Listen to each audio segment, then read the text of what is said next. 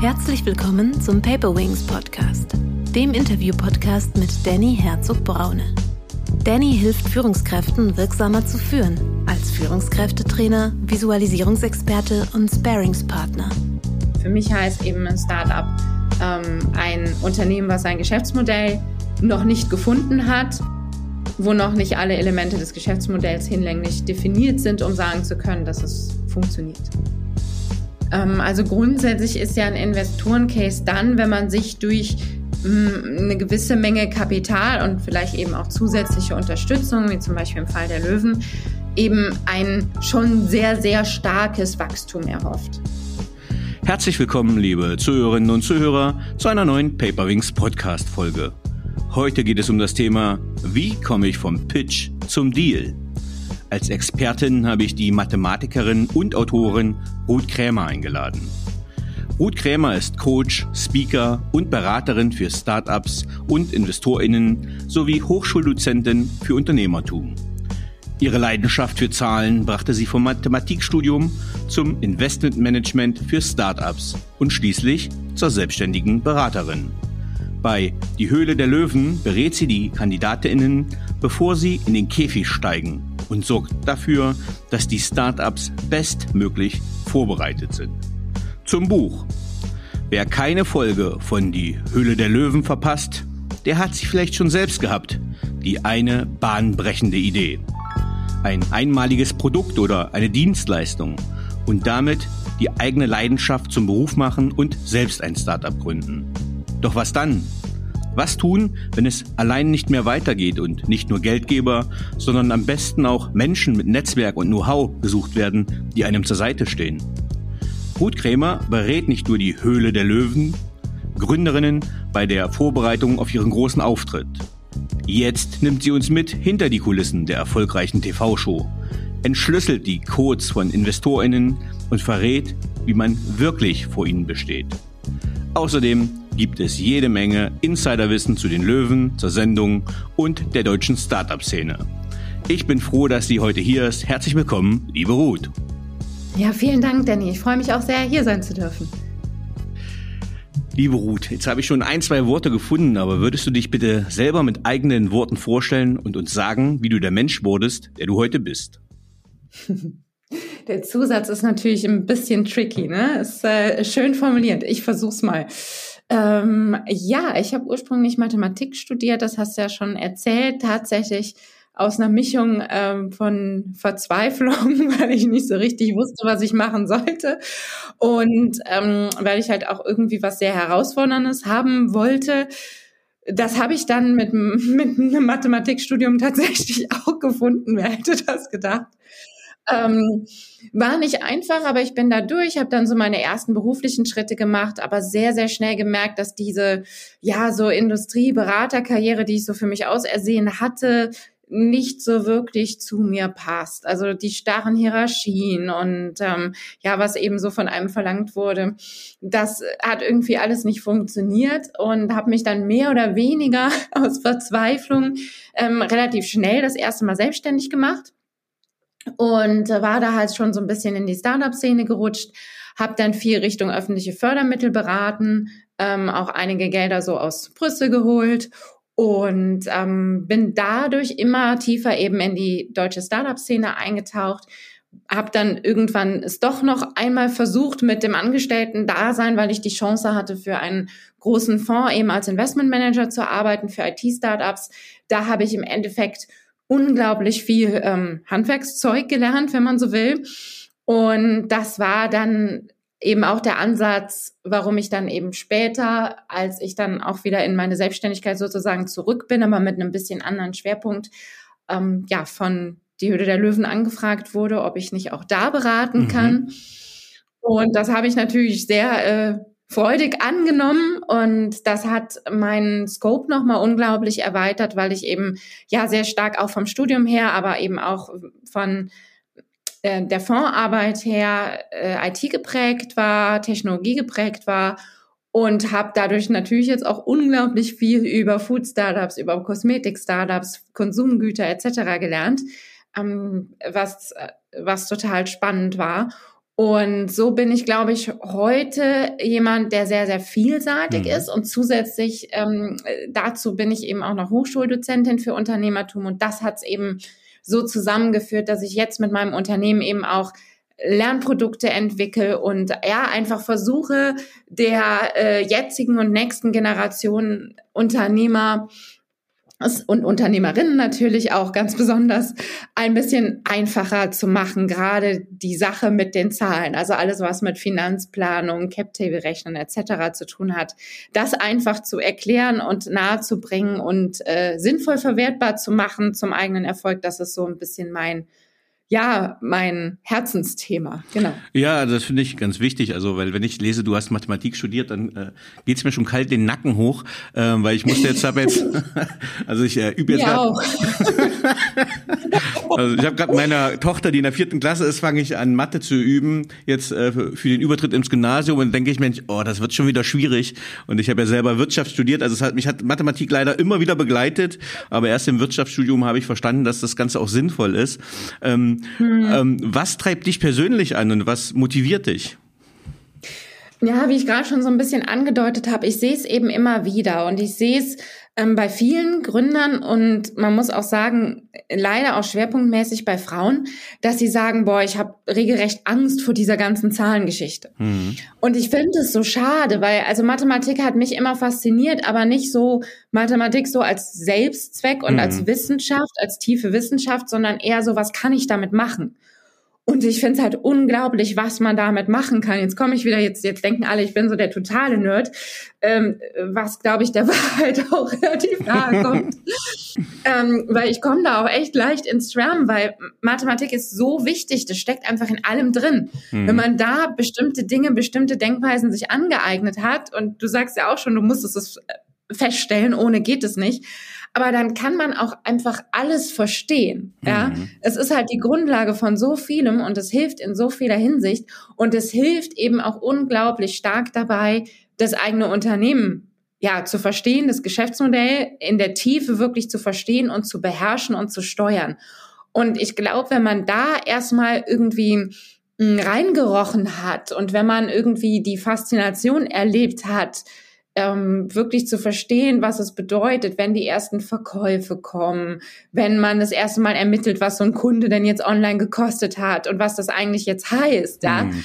dann glaube ich schon, dass man die Faszination auch so ein bisschen spüren kann. Jedenfalls habe ich das bei vielen meiner meiner KundInnen und StudentInnen ähm, bis jetzt erleben dürfen und super oft gehört, ach krass, das ist ja gar nicht so schwer. Und es macht ja dann auch sogar Spaß. Und das ist halt echt so ein, wenn ich diesen Satz höre, dann weiß ich, okay, äh, heute war mal wieder ein sinnvoller Tag, heute durfte ich wieder ein bisschen ähm, meine Mission leben. Ja, das also ich kann das sehr gut bestätigen. Also ich musste so in die Mathe Drittprüfung im Studium, weil die Grundlagen fürs im Abitur habe ich nicht so gut erfolgreich gelegt, die ich fürs Studium gebraucht habe. Und in Mikro- und Makroökonomie fiel es mir dann schon schwer. Ähm, aber als ich dann viel geübt habe und man hat irgendwie so sinnvolle Ergebnisse rausgekriegt, also etwas, mit dem man was anfangen kann, war das schon sehr sehr mhm. hilfreich. Äh, und ich habe gestern oder in die Vorbereitung auf unseren Talk auch habe ich mir eine neue App installiert, die Finanzguru App. Die ist wohl glaube ich auch ähm, weil ja tatsächlich ich jetzt als Selbstständiger oder als Berater ja selber viel mit Excel gearbeitet habe, das heißt mir Sachen rausgezogen habe, äh, das analysiert habe. Wenn man dann die Grundlagen von Mathematik so ein bisschen versteht, dann hat das schon Spaß gemacht. Aber jetzt zum Beispiel diese App, äh, wenn man einfach die Zahlen alle im Überblick hat und weiß, wie die sich zusammensetzen, dann ist das ja tatsächlich spannend, so wie du sagst. Also so angewandte Mathematik mit einem Ergebnis finde ich auch ziemlich cool. Ja, ne? schön, dass du das auch so siehst. Ja, ich finde es ich find's immer wieder faszinierend, was für Entdeckungen halt äh, GründerInnen dann auch machen. Und ja, das ähm, also weil es ja ein Spiel, ja, weil es dann spielerischer, spielerischer klingt so leichtfüßig, aber eigentlich kann ich das ja nur Unterne angehenden UnternehmerInnen raten, äh, das leichtfüßig erstmal zu betrachten, mit den Zahlen zu spielen und zu agieren und dann zu sehen, wie mache ich eine Preisfestsetzung, was sind die Anteile, was sind Zinsen, wie funktioniert denn der ganze Cashflow-Cycle, weil das ist noch mhm. also diese Zahlungsströmungen, das sind ja noch mal die nächste Kunst, sage ich mal, um den Überblick zu behalten. Absolut. Ja, aber du hast, aber du hast ein Buch geschrieben und zwar das Buch heißt Die Höhle der Löwen vom Pitch zum Deal. Ja. Also wie ist es zum Buch gekommen und für wen ist es gedacht? Ach, wie ist es zum Buch gekommen? Also ich darf ja jetzt schon seit Ende 2017 ähm, die Produktionsfirma von Die Höhle, äh, die Höhle der Löwen beraten. Und ähm, im Laufe der Zeit hat sich natürlich auch herausgestellt, dass viele Dinge irgendwie immer wieder auftauchten. Viele Fragen der GründerInnen mhm. und äh, viele Schwierigkeiten oder viele Ratschläge, die ich gegeben habe, viele Fälle einfach, ne? Also viele Dinge haben sich irgendwie wiederholt.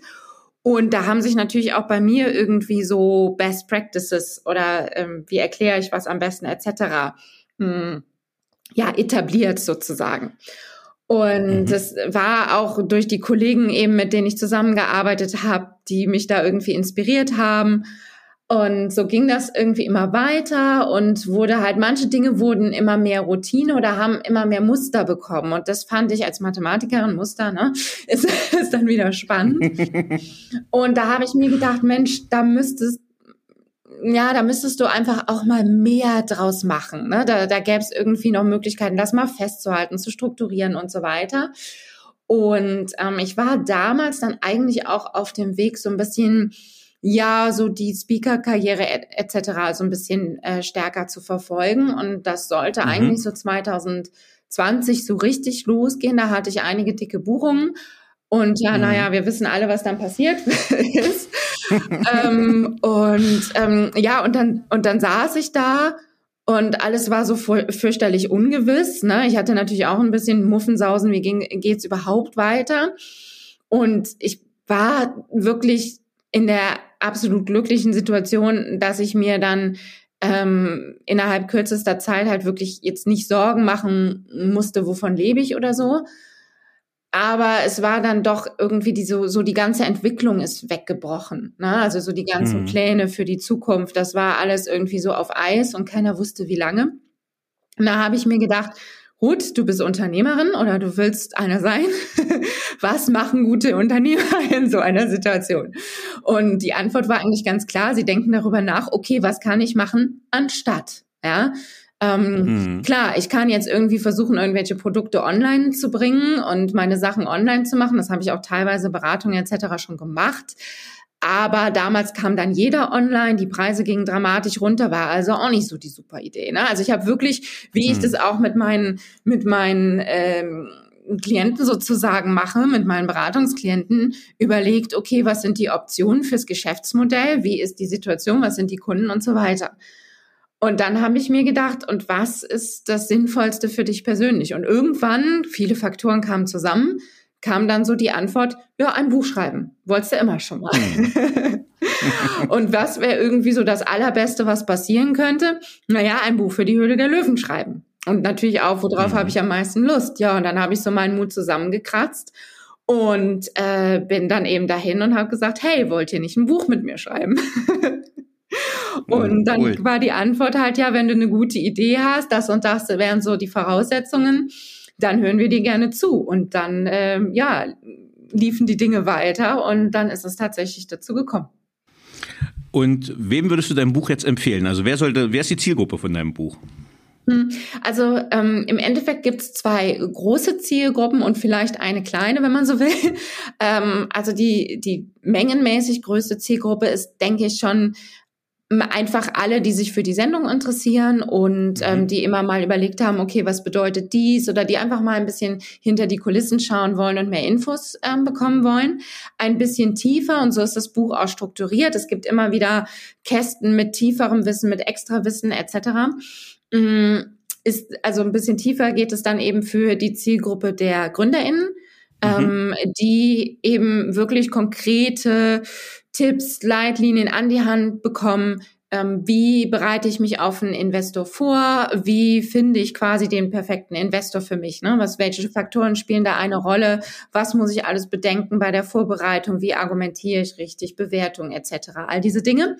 Mhm. Und ähm, wenn man so will, die kleine Zielgruppe ist, hoffe ich zumindest, ähm, ja, eben Investoren, kleinere Business Angels, Privatinvestoren oder Leute, die sich und das ist ja ein Riesentrend, gerade im Investmentbereich, die sich eben damit beschäftigen, sich überlegen, zum ersten oder zweiten, dritten Mal, also die gerade so anfangen, sich als Investor zu betätigen. und ähm, ja, einfach auch ein bisschen vielleicht schauen wollen, okay, ähm, was heißt das, ein Investorenprofil, ein Sweet Spot zu entwickeln? Wie kann ich vielleicht daran gehen? Wie haben andere das gemacht? Wie sehen Gründer das dann und so weiter? Mhm. Ja, super. Ähm, was wir ja, was ich noch als meinen Auftrag sehe, ähm, immer wenn wir so ein paar Anglizismen reinbauen, äh, oh, da sind wir ja voll mit, dass wir die immer gleich klären, weil das kriege ich mal als Feedback und manche kenne ich auch nicht. Dann tue ich so, als ob ich sie kenne, aber dann frage ich lieber nach. Aber du hast das erste schon gemacht. was ist der, was ist der süße Punkt? Was ist der Sweet Spot? Oh. Ja, ja, natürlich. Also ähm, das ist gar nicht so einfach erklärt. Da widme ich im Buch eben auch, ähm, dem widme ich im Buch eben auch einige Seiten. Ähm, Im Endeffekt kann man sagen, die Zusammensetzung der Faktoren, die so ein Startup haben muss, damit ein Investor investiert, beziehungsweise die auch der Deal haben muss. Ne, viele sehen in dem Sweet Spot zum Beispiel ja die Höhe der ähm, die Höhe der Investmentsumme und vielleicht noch die Phase und die Branche. Aber oft ist es eben viel mehr. Also oft ist es noch wesentlich detaillierter und erstreckt sich halt auf noch viel feinere Faktoren. Ne? Das kann man halt nicht alles so in zwei Sätzen erklären, aber ja, grundsätzlich eben das, was Investoren jeweils suchen sozusagen. Ne? Also der süße Punkt, an dem alles zusammenkommt, was das perfekte Investment ausmacht. Ah ja, cool. Okay, ähm, ich habe mal das erste Buch von äh, Frank Thelen gelesen, der ja auch Investor bei Höhle der Löwen war oder ist. Ich weiß nicht, ob er noch dabei ist. Ähm, nee, nicht mehr. Ist nicht mehr, genau. Und der hatte geschrieben, dass so ein paar Sachen, die eigentlich für ihn sehr interessant sind, in die Sendung nicht reinpassen, weil es nicht ja sexy genug ist, weil es vermutlich auch einfach zu mathematisch ist von den Modellen her. Also alles, was im Bereich Investment ist. Also meine Frage ist, wie realistisch ist die Höhle der Löwen, so angefangen vom Erstkontakt bis zur Einladung? Hm. Ähm, also ich glaube, das kann man relativ schnell beantworten, weil tatsächlich ist sie sehr realistisch, weil es mhm. ähm, es ist ja die Realität, also es ist ja eine echte Verhandlung. Nur was man sich halt vor Augen halten muss, ist, dass eben geschnitten wird. Ne? Mhm. Und ähm, also die die Gründer, das ist ja auch relativ bekannt, also es ist ja kein Geheimnis. Die Gründer stehen teilweise ein bis zwei Stunden vor den Löwen und am Ende sieht der Zuschauer eben 15 Prozent, äh, 15 Prozent, 15 Minuten, sorry. Mhm. Schon wieder hier. Ähm, und äh, das ist ja eben auch ein sehr, sehr kleiner Prozentsatz von dem, was wirklich passiert. Und da ist es tatsächlich so, ähm, da hat der Frank absolut recht. Das äh, ist auch so ein bisschen, ich verstehe zwar, warum es passieren muss, aber es ist auch ein bisschen zu meinem Leidwesen, dass eben gerade die Dinge dem Schnitt zum Opfer fallen, die ich halt wahnsinnig spannend finde, wie jetzt ähm, äh, Diskussionen über die Aktivitätslevel der Nutzer. Ne? Ähm, mhm. Was sagen die Aktivitätskennzahlen uns ähm, über die Marketingkennzahlen etc. Das fällt zu allergrößten Teilen meistens raus weil es vielleicht ein bisschen komplex ist, weil man dann weiter ausholen müsste, um das zu erklären, dann wird das Ganze zu lang und so weiter. Ich weiß nicht, da gibt es wahrscheinlich viele Gründe für, aber ähm, das ist einfach tatsächlich so, dass es das nicht in den Schnitt schafft. Ja? Aber die Fragen werden natürlich gestellt. Und mhm. es werden auch die Fragen nach der vorherigen Finanzierung, nach der Anteilsverteilung, dem sogenannten Cap Table im Detail gestellt, nach früheren Investoren, also alles, was sonst Investoren auch fragen. Und wenn du sagst vom Pitch an, natürlich gibt's da äh, ein paar Unterschiede. Da gehe ich auch im Buch ziemlich genau drauf ein, was wirklich im Detail so die Unterschiede mh, mm, von dem Prozess sind im normalen Investmentprozess und eben ja in der Höhle der Löwen. Und ähm, klar, der Aufbau ist anders. Man weiß, die Gründer müssen ihren Pitch auswendig lernen. Die haben keine Folien. Ne? Da gibt's halt viele Details. Ähm, ich würde sagen, einer der grundlegendsten Unterschiede ist natürlich, der eben auch zu anderen Situationen führt, ist die Konkurrenzsituation. Mhm. Weil mir ist kein Fall be bekannt, wo man vor konkurrierenden sozusagen Investoren steht und die eben gleichzeitig äh, so einen Pitch bewerten und in, entscheiden, ob sie investieren oder nicht und eventuell Allianzen schmieden, eventuell nicht ähm, oder eben in Konkurrenz gehen und so weiter. Ne? Dadurch entsteht natürlich eine andere Dynamik. Das ist ein Riesenunterschied, würde ich sagen, zur Realität, der aber normalerweise alles andere als zum Nachteil der Gründer ist. Mhm. Ähm Jetzt äh, hantierten wir auch schon mit einem Begriff, der ja so ganz allgemeingeläufig verwendet wird, aber glaube ich trotzdem einer De Definition bedarf.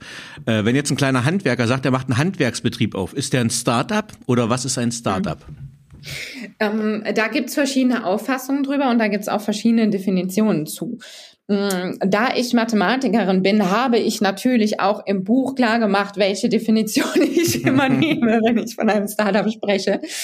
Ähm, tatsächlich ist für mich ein Startup ähm, ein Unternehmen. Ich gehe da so ein bisschen ähm, ja nach der Lean Startup Methodologie. Mm, und da ist das im Prinzip so definiert, dass ein Startup ein Unternehmen ist, was sein Geschäftsmodell noch nicht endgültig gefunden hat. Ja, also mhm. wo noch nicht alles so weit definiert ist, dass man sagen kann, okay, und so funktioniert's jetzt. Das ist ein bisschen anders, als das viele andere benutzen. Ich finde es halt sinnvoller und wissenschaftlicher und ähm, man sieht dann, glaube ich, auch, wenn man danach ein bisschen tiefer geht, sieht man auch sehr, sehr schnell, warum das Sinn macht. Mm, aber viele sagen, okay, bis drei Jahre altes Unternehmen oder hochskalierbares und so weiter. Mhm. Ich finde das alles ein bisschen schwierig. Ne? Also ich würde es wirklich sehr gerne aufs Geschäftsmodell beziehen. Für mich heißt eben ein Startup ähm, ein Unternehmen, was sein Geschäftsmodell noch nicht gefunden hat, wo noch nicht alle Elemente des Geschäftsmodells hinlänglich definiert sind, um sagen zu können, dass es funktioniert. Okay, das, das ist schon mal super hilfreich. Ja, genau. Oh. ja, aber äh, tatsächlich, ne, also äh, manche sagen, okay, ich mache jetzt einen Friseurladen auf, ich bin ein Start-up. So, ähm, und da ist ja immer die Frage, was definieren wir als Start-up, mhm. worüber mhm. sprechen wir? Äh, genau, und da ist, ich hm? meine, das ist alles ein bisschen sehr wissenschaftlich, aber da, für manche vielleicht, aber da ist die Antwort dann ja ganz klar. Ne? Das mhm. ist ein bekanntes Geschäftsmodell. Da weiß ich, okay, ich muss halt äh, Kunden ansprechen, ich muss ähm, ne, mein Pricing und meine Leistungen in einer gewissen Relation halten, also meine, äh, mein, mein, mein Angebot sozusagen und das, was ich dafür haben will. Und, ähm, und da ist eigentlich alles bekannt. Ja, es ist noch nun die Frage, wie gut oder schlecht ich es mache. Also ist es nach der Definition kein Startup. Mhm. Okay. Ähm, was ist eigentlich genau deine Aufgabe bei die Hülle der Löwen? ähm, ja, also ich bin bei der äh, Vorbereitung oder bei der Auswahl involviert, indem ich eben mh, mm, die Produktionsfirma einfach berate in fachlichen Sachen, in fachlichen Fragen sozusagen zur Seite stehe. Ja, das kann sein, das können Dinge sein, ähm, die so in die Struktur, ins Setup gehen, also so nach dem Motto, sind da zu viele Investoren drin, sind die Anteile komisch verteilt, also kann da überhaupt noch ein Investor investieren, ne? Mhm. Solche Dinge. Ähm, und wenn es dann auf die, ja, auf den Dreh sozusagen zugeht, dann spreche ich mit jedem Kandidaten mindestens einmal und ähm, mach mir nochmal genau klar oder lass mir nochmal genau das Geschäftsmodell erklären, gehe da mit den Gründern ein bisschen tiefer rein, versuche denen natürlich auch zu helfen, ihre Erfolgswahrscheinlichkeiten zu steigern, ähm, gebe mein Feedback zur Bewertung, auch wenn das nicht jeder immer so annimmt.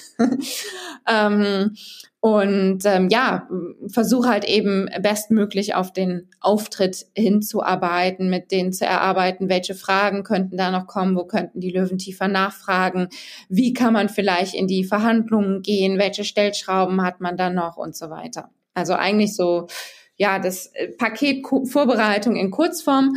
Und äh, dann bin ich beim Dreh selber noch dabei und wir machen so eine kleine Generalprobe sozusagen mit denen und ähm, dann kann ich auch nochmal Feedback zum Pitch geben. Dann stehe ich auch nochmal gerne zur Verfügung, wenn es da noch letzte Fragen gibt, wenn da noch letzte Fragen aufgetaucht sind zu den Löwen, zur Verhandlung etc. Und ja, dann drücke ich die Daumen. wie, wie gut vorbereitet oder wie naiv kommen im Durchschnitt die Leute bei dir an oder bei der Sendung? Gibt es Leute, wo die sagen, geiles Produkt, aber noch gar keine Ahnung vom Businessplan? Oder wie ist das so im Schnitt? Also es gibt alles.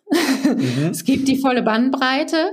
Ähm, wenn du nach dem Durchschnitt fragst, würde ich sagen, puh, würde ich sagen, gut vorbereitet mit Luft nach oben.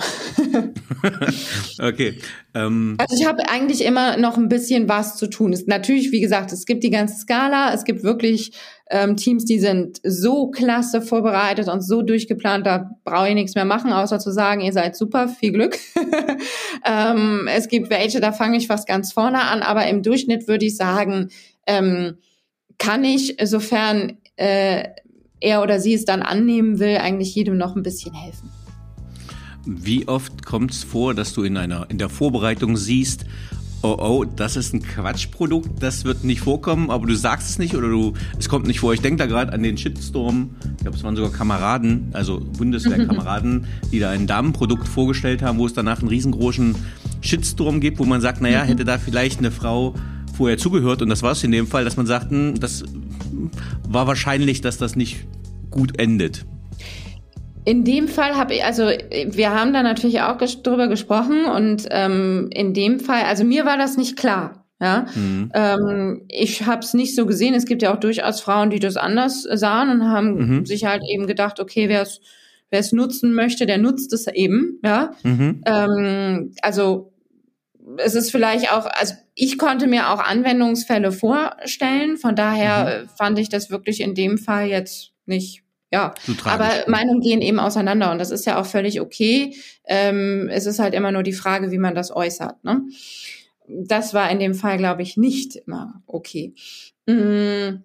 Aber generell maß ich mir halt grundsätzlich nicht an, ein Produkt als sinnlos zu beschreiben oder empfinden, mhm. weil ich habe über die Jahre mit mit Tausenden von ähm, von Startups gearbeitet wirklich und ich habe so oft feststellen müssen in meinen Anfangsjahren, dass ich mir gedacht habe, ach, ne, kann man sich ja nicht voll frei machen, hm, dass ich mir gedacht habe, ach, was ein Quatsch. Mhm. Ähm, das, das kann nicht klappen. Und dann zwei, drei Jahre später hatten die einfach ihre kleine, aber feine und sehr zahlungswillige Zielgruppe gefunden und das Ding lief gut. Äh, oder andersrum, dass ich gedacht habe, boah, das ist der absolute Knaller, das will jeder haben. Aber aus irgendeinem Grund hat das Team nicht auf die Reihe bekommen, die Zielgruppe entsprechend anzusprechen. Die waren zwar dann, weil jeder es super fand, waren sie zwar auf jedem Startup-Event und was auch immer, ja, haben auch die ersten Finanzierungsrunden bekommen, aber dann hat einfach nichts mehr funktioniert. Und ähm, diese Erlebnisse haben mir doch eine ganze Ecke Demut ähm, gelehrt, mhm. was das angeht, mm, jetzt Produkte zu bewerten als gut oder schlecht. Ja? Und heute gerade mit der Bandbreite von die Höhle der Löwen, ähm, ich kann das einfach nicht. Ich kenne nicht jeden Markt ansatzweise gut genug, um das sagen zu können. Aber was ich sagen kann, ist ähm, in vielen Fällen, wie gut performt sozusagen das Gründerteam. Also man mhm. sagt ja, sorry für den Anglizismus, aber man sagt, ich übersetze ihn auch gleich. Man sagt ja, it's all about execution. Also es, ist, es geht nur um die Ausführung. Ja? Mhm. Und ich glaube, äh, da kann ich schon ganz gut beurteilen, wie stark so ein Team in der Ausführung ist. Und da kann ich schon ganz gut Tipps geben, was man verbessern kann und darauf konzentriere ich mich. Und äh, ich glaube, ich habe es mittlerweile tatsächlich geschafft, gänzlich abzulegen, über ein Produkt zu urteilen. Und da bin ich auch ein bisschen stolz drauf. ähm, also das heißt, wenn du, wenn wir über das Executional Level reden, das heißt über die Ausführungsebene, betrifft das dann die Hard- und Soft Skills der Gründerin oder was meinst du damit? Ja, im Endeffekt alles, ne? Wie sie mhm. das Ganze ähm, aufsetzen, aber auch ihre Einstellung, ähm, wie sie den Dingen gegenübertreten, ähm, auch ihre Hard Skills natürlich, ne? Ist das Team vollständig? Tun sie dann auch, also kommen sie wirklich ins Tun? Das ist ja auch immer so ein großer Faktor. Ich habe so viele Teams erlebt, die ewig lang geplant und rumgeredet haben und auch wieder auf tausend Events waren, aber nie an den Markt kamen. Hm. Mhm. Alles solche Dinge. Ne? Also es ist wirklich ähm, ja, ich, ich meine da zumindest mit, dass es darum geht, ja wirklich was auf die Straße zu bringen. Ne? Was, was macht das Team? Mhm. Ähm, du gehst in deinem Buch auch auf ein Kapitel ein, und zwar geht es eigentlich um Lean Startups, um Lean Management. Ähm, und warum wollen oder warum sollten Startups immer Lean sein? Also schlank. Mhm. Ach so, das ist jetzt die Frage an mich. also, weil das auch die Überschrift von, oder warum, ich glaube, die Überschrift ist, warum wollen Startups immer lean sein? Ja, ja, ja. Ähm, Kann sein, dass du anders siehst. Es gibt immer Ausnahmen, die die Regel bestätigen, ne? das vorweg.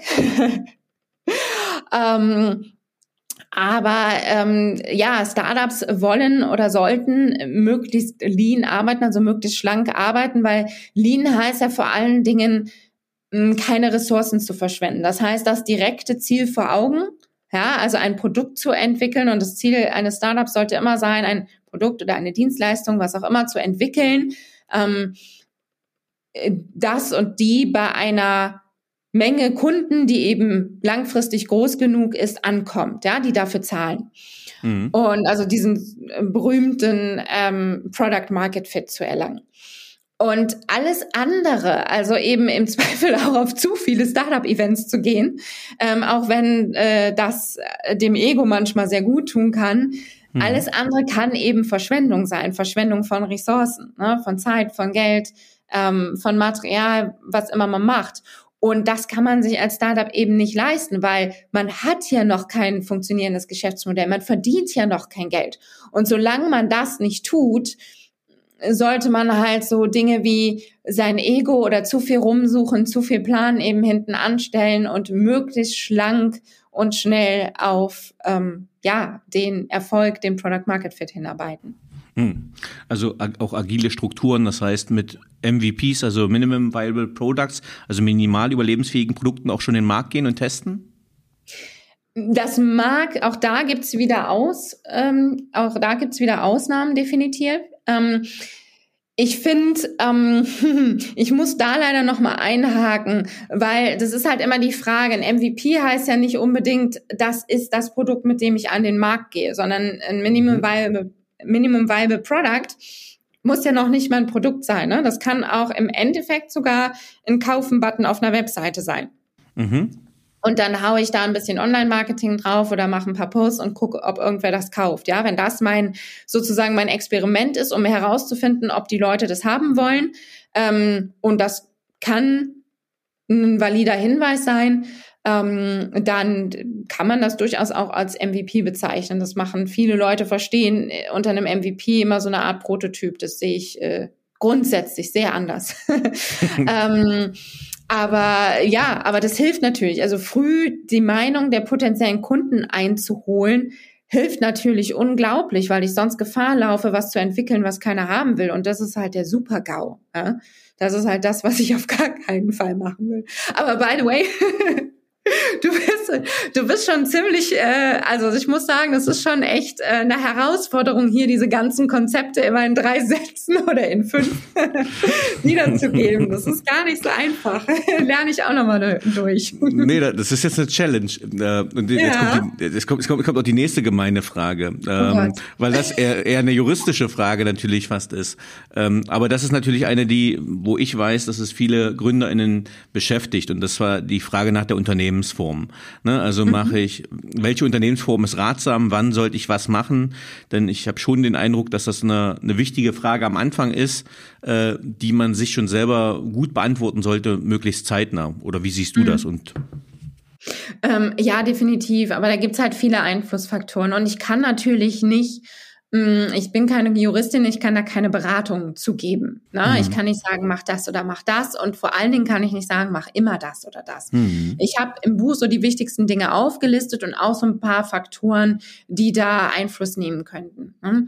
Mm, ich zum Beispiel habe damals direkt eine UG gegründet, ähm, weil ich nicht so wahnsinnig viel Stammkapital zur Verfügung hatte, für eine Beratung jetzt auch nicht brauchte. Mhm. Und äh, weil ich aber eben schon irgendwie die Haftungssicherheit, also eben keine Durchgriffshaftung auf Privat eben haben wollte. Mhm, mhm. genau. Ähm, trotzdem kann jetzt ein Einzelunternehmen oder eine Personengesellschaft auch durchaus Sinn machen, weil sie halt doch noch eine Ecke unbürokratischer auch gerade zu gründen sind. Ja, zum Beispiel für Erfinder, wenn die jetzt sagen, okay, ich bastel noch ein bisschen an meinem Produkt, aber ich will einfach schon einen Firmenrahmen, rechtlichen Rahmen haben, ähm, ich mache noch keine großen Risiken, dann kann, wie gesagt, alles unter Vorbehalt, aber dann kann es auch Sinn machen, erstmal das zu machen, erstmal ein bisschen auszuprobieren. Wenn man dann sagt, okay, jetzt kommt zum Beispiel ein Investor rein ähm, und dann gründe ich direkt die GmbH oder so, ne? Weil es ist auch gar nicht so günstig, die UG in die GmbH umzuwandeln. Ne? Das hat ähm, der Gesetzgeber zwar so angelegt, dass das äh, geht, aber wenn man dann mal sich damit beschäftigt, was man dafür tun muss, ist es auch gar nicht so unbürokratisch. Aber was will man von Deutschland auch anders sagen? ja, das ist schon traurig eigentlich, aber ich versuche es mit ein bisschen Geigenhumor manchmal zu sehen. Ja, der, der, der Gründerspirit geht hier natürlich auch deutlich zurück, ne? Also gerade in Zeiten ja. von Krisen und dann haben wir Konzerne und einen großen öffentlichen Verwaltungsmarkt, nenne ich es mal, mhm. äh, die sichere, stabile ja, Pensionen etc. bieten, da ist das nicht so sexy unbedingt zu gründen. Äh, ich habe mhm. auch 2020 gegründet, echt ein blöder Zeitpunkt. das heißt, ich kann dir das äh, gut nachvollziehen, aber so wie du dann gedacht hast, vielleicht mache ich mal ein Buch, habe ich einen Podcast äh, gestartet, weil dann plötzlich Zeit da war. Ähm, aber das äh, lohnt sich, glaube ich, hinten ähm, weil ich habe so ein bisschen das Gefühl auch gehabt, dass man dadurch lernt, halt lean erstmal zu sein, im Sinne von, wie bin ich kostenmäßig aufgestellt, dass man lernt quasi mhm. erstmal äh, schlank unternehmerisch zu handeln, um dann weil das wäre ja quasi auch eine Folgefrage. Wofür brauche ich nämlich Kapital und wann brauche ich mhm. Kapital? Ne? Also wann sollte ich mir überhaupt einen Investor an Bord holen oder Investoren? Ja, klar, auch das kommt wieder auf den individuellen Fall an. Ne? Ähm, also grundsätzlich ist ja ein Investorencase dann, wenn man sich durch mh, mm, eine gewisse Menge Kapital und vielleicht eben auch zusätzliche Unterstützung, wie zum Beispiel im Fall der Löwen, eben ein schon sehr, sehr starkes Wachstum erhofft. Ja, dass mhm. man halt sagt, okay, ähm, mit, weiß ich nicht, 100.000, 200.000, 300.000, ähm, die ich selber so nicht aufbringen kann, ähm, könnte ich halt ein Wachstum erreichen, was meine Firma halt irgendwie, ich weiß nicht, auf Millionen Umsätze katapultiert, was auch immer.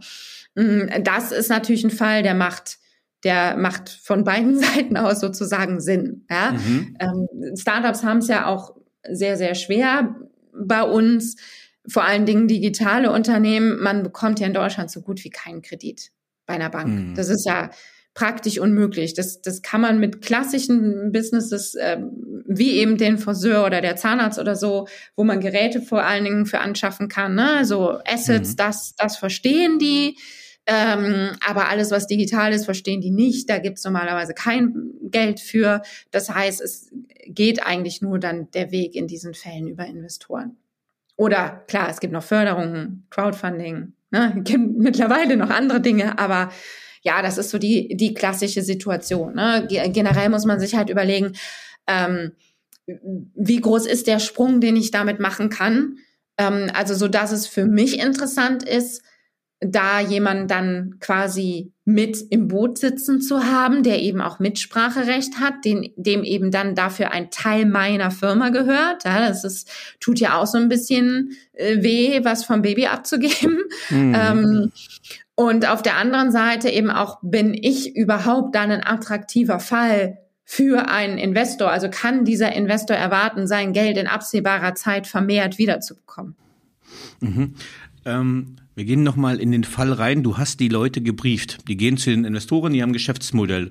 Beziehungsweise die Frage ist, was sind die Hausaufgaben, die sie spätestens mit dir finalisiert haben sollten oder haben, bis sie dann zu den InvestorInnen kommen? Viele. Du stellst echt keine einfachen Fragen hier. Ich kann dich auch nach deiner Haarfarbe fragen, aber die habe ich schon gesehen. Also, ja, nein, ist auch, nein. Ist auch ein bisschen zu irrelevant. ja, genau. Nein, ich finde, ich finde, das sind aber, äh, weil es sind ja Begriffe, die ich in Financial Management lernen musste, ja, äh, die ich schon wieder fast verdrängt habe. Was ist Due Diligence? Was ist ein Termsheet? Mhm. Und ich finde ja genau, das sind unabhängig, ob man vor einem Investor geht oder nicht mhm. oder zu einer Bank geht, glaube ich, das sind halt die Hausaufgaben, die man machen sollte, bevor man Unternehmen gründet, äh, um mhm. eben nicht naiv zu sein und wo dein Buch ja auch eine Stütze ist, wo man sagt, okay, guckt mal drinne, was sagt ein Ruth eigentlich, was ihr erstmal gemacht haben solltet, um überhaupt eine Ahnung zu haben, äh, habe ich ein Produkt, habe ich einen Markt, habe ich eine, mhm. kann ich irgendwo hingehen? Ja, also es ist natürlich, hm, ich habe versucht, das Buch tatsächlich auch ein bisschen so aufzubauen. Ne? Mhm. Also klar, die Inhalte, die so in einem klassischen Pitch als Basis drin sind, ähm, da versuche ich auch auf meinem YouTube-Kanal jetzt immer mehr Pitch-Tipps zu geben. Ähm, die sind also zum Beispiel, also generell ne, Problem, Lösung, Zielgruppe, Wettbewerb, ähm, Geschäftsmodell, Markt, das Team, ja, das sind so die grundlegenden, ich hoffe, ich habe jetzt nichts vergessen, das sind so die, die grundlegenden Bausteine, die ich gut erklären können muss.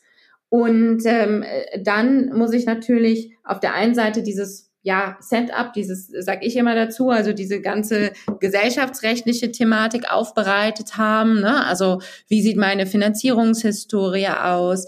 Äh, wie sieht meine Anteilsverteilung aus? Was plane ich? Welche Form hat mein Unternehmen oder welche soll es haben? Und so weiter und so fort. Also all diese Dinge ähm, die ich mal jetzt unter Gesellschaftsrecht oder unter Setup gerne packe.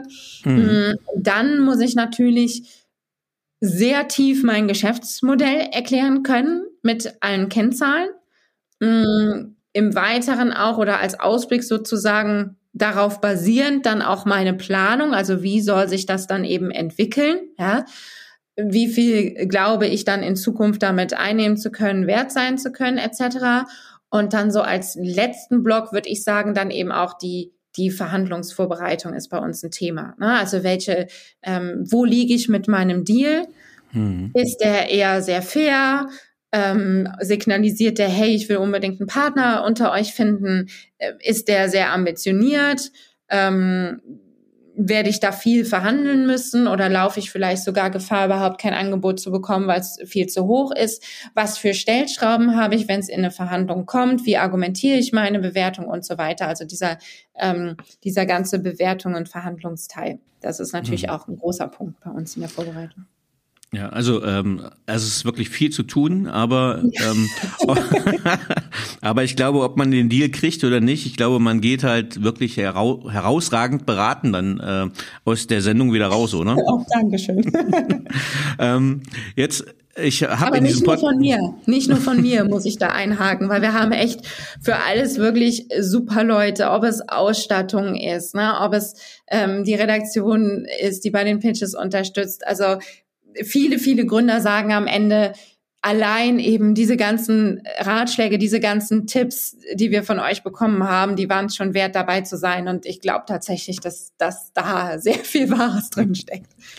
Ja, das, das, das, das glaube ich. Also allein, wenn man dein Buch ähm, liest, ähm, es sind halt viele schöne, prägnante, kurze Übersichten, die einem auch was helfen, also direkt helfen, wo man Mehrwert rausziehen kann, wo man Erkenntnis hat und wo man, ich sage mal, so einen Ankerpunkt hat, wo man in Zweifel auch tiefer gehen kann, dann im, mit anderen Büchern, wo man sagt, okay, das war aber ein guter Startpunkt.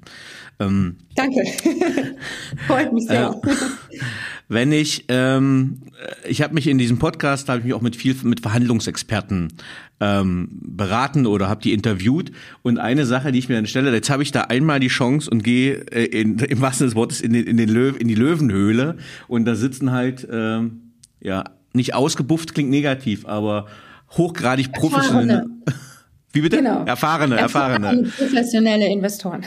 ja, ja, genau. Erfahrene professionelle Investoren, ähm, die aber auch wissen, wie man äh, seinen Anteil zerlegt und sich den Löwenanteil sichern kann. Haha.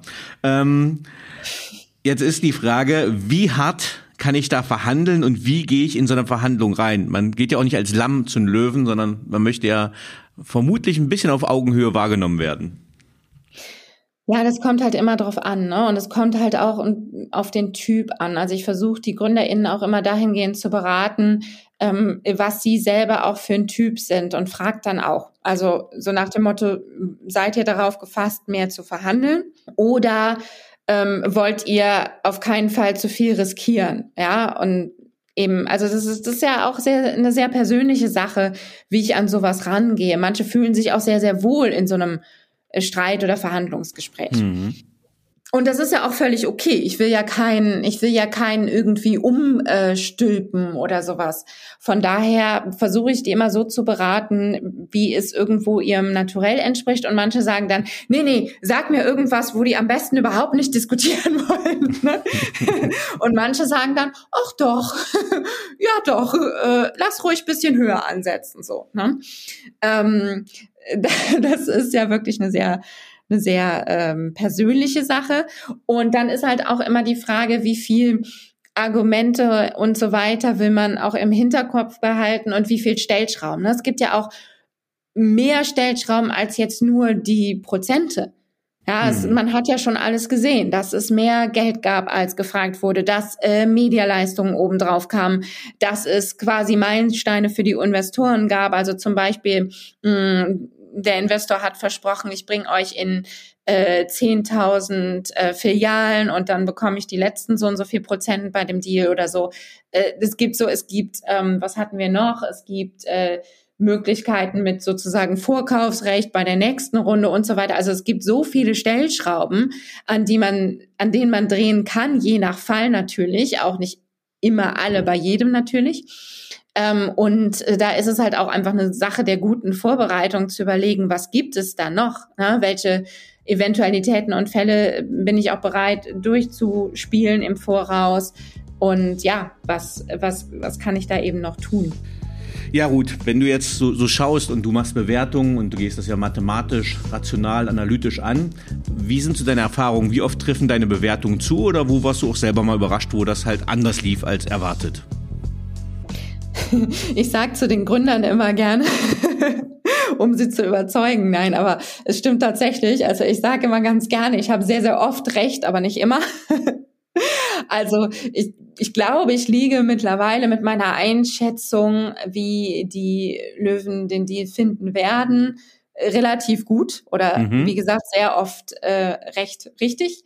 Mm, aber auch ich vertue mich immer wieder, klar. Mm, und ja, es gab zum Beispiel Fälle, ähm, wie bei Fly, ich glaube bei Porty war es auch so, da war ich mir auch sehr, sehr sicher, dass es eben viel zu hoch war und ähm, das wurde ja dann auch ziemlich bestätigt. Mm, in anderen Fällen äh, wurde ich auch überrascht, klar. Mir fällt jetzt ehrlich gesagt kein Beispiel ein, wo es jetzt mit der Höhe vom Deal äh, war, ne? wo ich jetzt gesagt hätte, boah, viel zu hoch und dann haben die das irgendwie alle gemacht oder, oder dann gab es so ein Deal. Gab es bestimmt auch mal. Ähm, aber generell bei Deals, und da fällt mir zum Beispiel eCapio ein, das fand ich total spannend, dass Carsten Maschmeyer da investiert hat. Da hätte ich irgendwie nicht so ganz mit gerechnet, weil es ja eben normalerweise nicht unbedingt in seinen Sweet Spot fällt. Ne? Mhm. Ähm, und solche Sachen finde ich dann aber total gut. Also da freue ich mich drüber, weil man dann eben sieht, dass sich Investoren auch manchmal abseits ihres Sweet Spots eben noch wirklich begeistern lassen von GründerInnen. Und ja, ähm, da freue ich mich ehrlich gesagt dann, wenn sowas passiert und ich da ein bisschen falsch liege. Also äh, nochmal zur Erklärung, Icapio, äh, das war Angelköder und damit eigentlich außerhalb der, äh, des Erfahrungshorizonts von Carsten Marschmeier, richtig? Ja, außerhalb so seiner typischen Investments. Ne? Das war jetzt nicht unbedingt das Produkt, was man so in seinem Portfolio sonst vermuten würde. Ich glaube, das darf man schon so sagen, ohne dass er böse wird, hoffentlich. wir, wir, werden sehen. Äh, ich verlinke ihn. Äh, Spaß. Äh, ähm, ähm, was braucht deiner Meinung nach ein Unternehmensgründer oder Gründerin heute wirklich?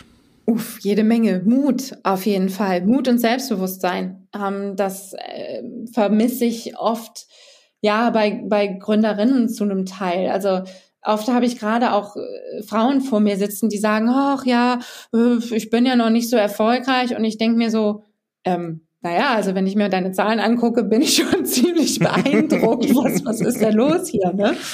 Ähm, und andererseits gibt es natürlich auch manche, die ein bisschen zu viel Selbstbewusstsein haben und äh, denken, sie haben irgendwie das nächste Rad erfunden und das ähm, müsste man erst noch beweisen, sagen wir mal so. Mhm.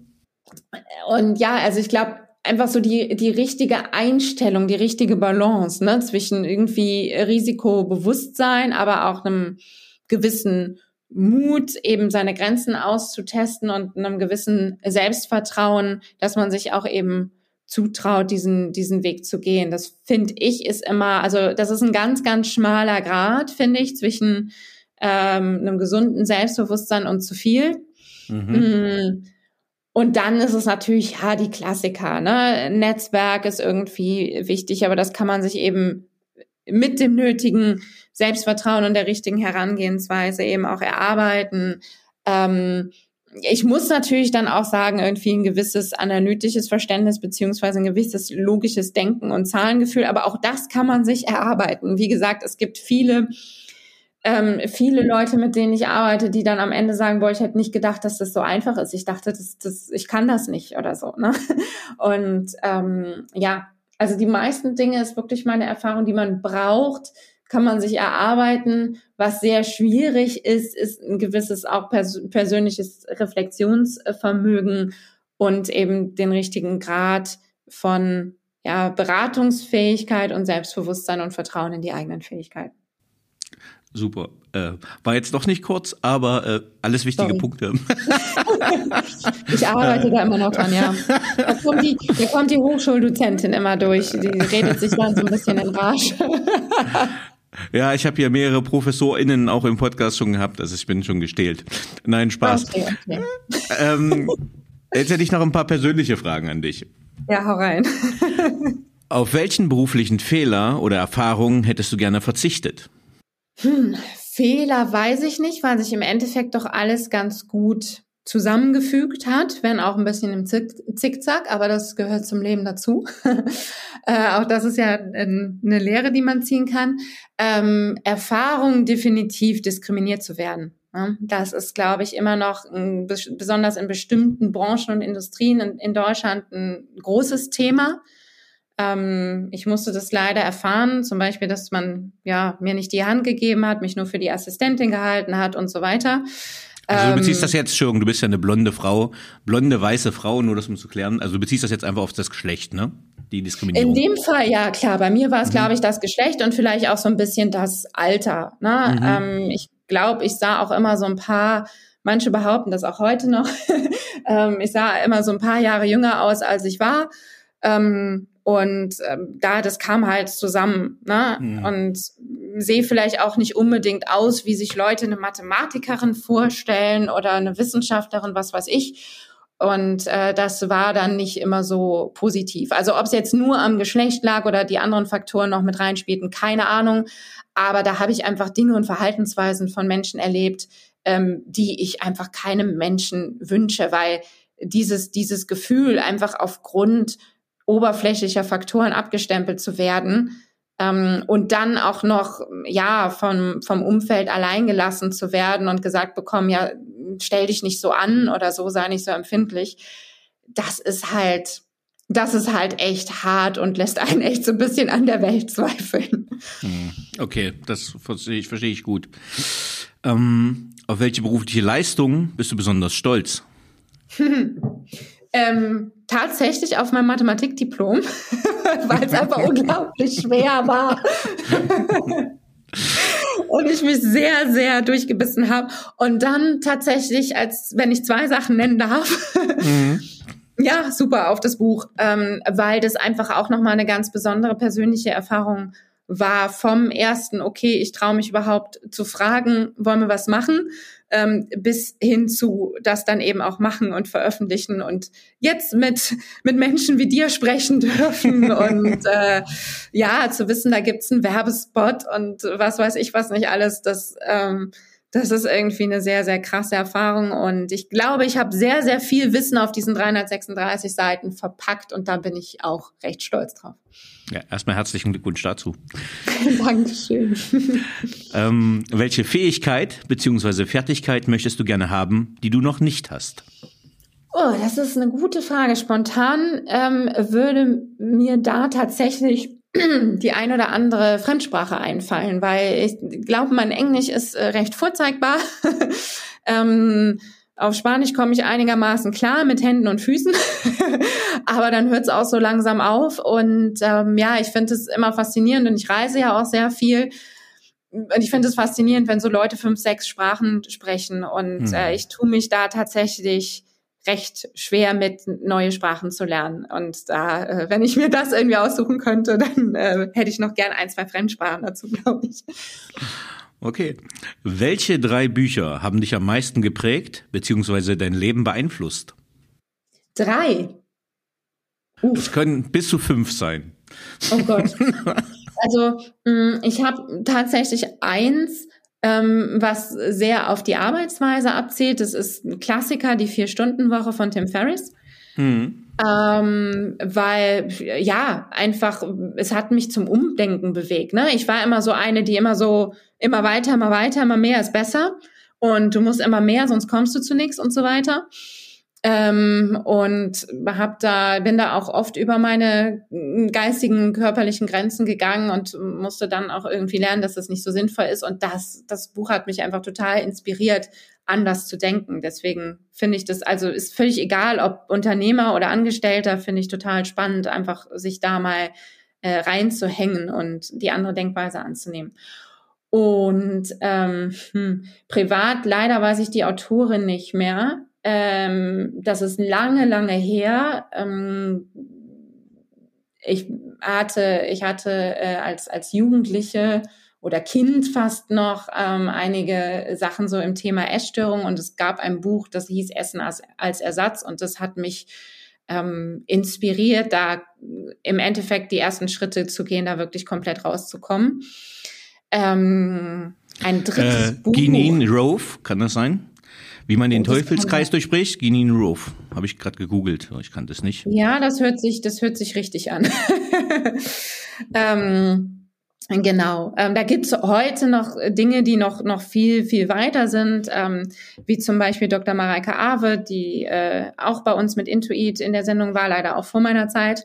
Ähm, aber das war für mich so der Grundstein, mit diesem Thema in Berührung zu kommen, dass es da eben auch andere Wege und wesentlich gesündere Wege gibt, geht, mit umzugehen. Mhm. Ähm, ja, Uff, ein drittes finde ich jetzt ehrlich gesagt schwer. Das sind immer so die zwei Sachen, die mir einfallen. Einmal, einmal beruflich, einmal privat. Mm, ich, ich lese und höre sehr, sehr gerne sehr viel, aber da sticht, glaube ich, jetzt, also ich, es gab super viele spannende Bücher, auch ob es Persönlichkeitsentwicklung, Stefanie Stahl finde ich da auch ganz spannend. Hm. Das Kind ähm, in dir muss Heimat finden? Ja, genau, mhm, genau. Mhm. Ähm, das finde ich auch sehr, sehr spannend zur Persönlichkeitsentwicklung. Dann, was war das? Ich glaube, die 1%-Methode oder so, also solche, mhm. ähm, James solche McClear, Dinge eben. Genau. Ja, zur Arbeitsentwicklung. Das höre ich mir gerne, also ich höre sehr gerne, vor allen Dingen auf dem Fahrrad. ähm, aber da gab es jetzt, glaube ich, keins mehr, was so bahnbrechend rausstach wie die zwei. Tut mir mhm. leid. Ja, alles gut. ähm, Wer waren die drei Menschen, die den größten Einfluss auf deine berufliche Entwicklung hatten? Hm. Der, dem ich das Buch gewidmet habe. ähm, das ist Thomas. Ja, ähm, mein Ex, Ex, Ex-Chef oder sowas in der Richtung, müsste ich jetzt nochmal nachrechnen. Mhm. ähm, äh, da, wo eben diese unschönen Vorfälle passiert sind und äh, die mich dann dazu bewogen haben zu sagen, äh, das geht alles überhaupt nicht mehr hier, das bin nicht ich, das ist so falsch, ich muss was anderes machen. Vielleicht eher im negativen Sinn, aber hey, ist ja alles irgendwie gut gegangen. Mmh. Beruflich, ein dritter Mensch.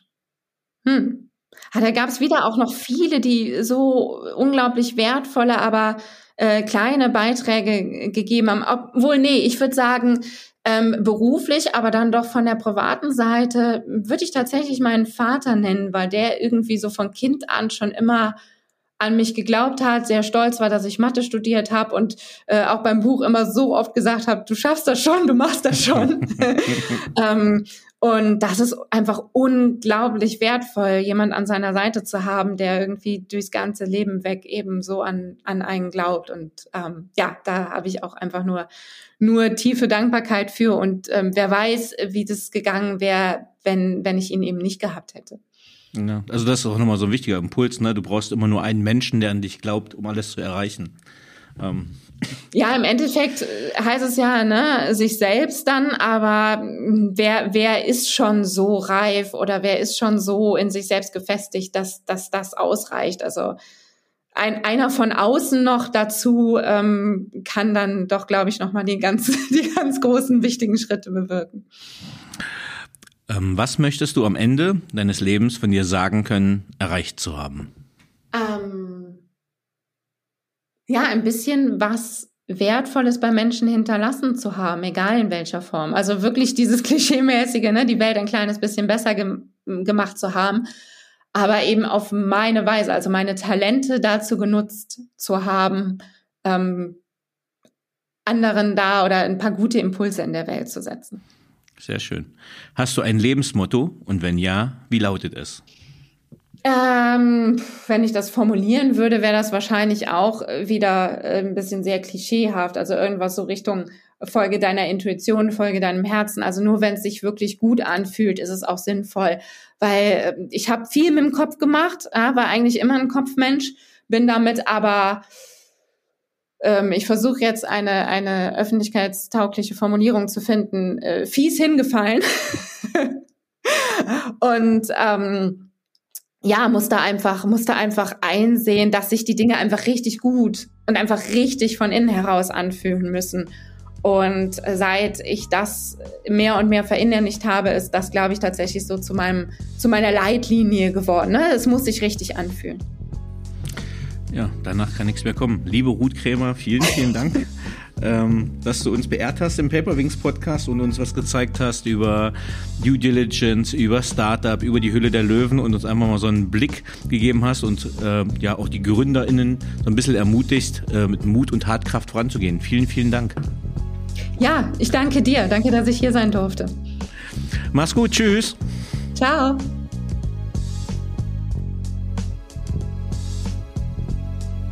So, liebe Zuhörerinnen und Zuhörer, ich hoffe, Ihnen hat dieser Podcast gefallen. Wenn er Ihnen gefallen hat, hinterlassen Sie gerne ein Abo, eine positive Bewertung und empfehlen Sie diesen Podcast weiter. Bleiben Sie gesund. Mit besten Grüßen, Ihr Danny Herzog Braune.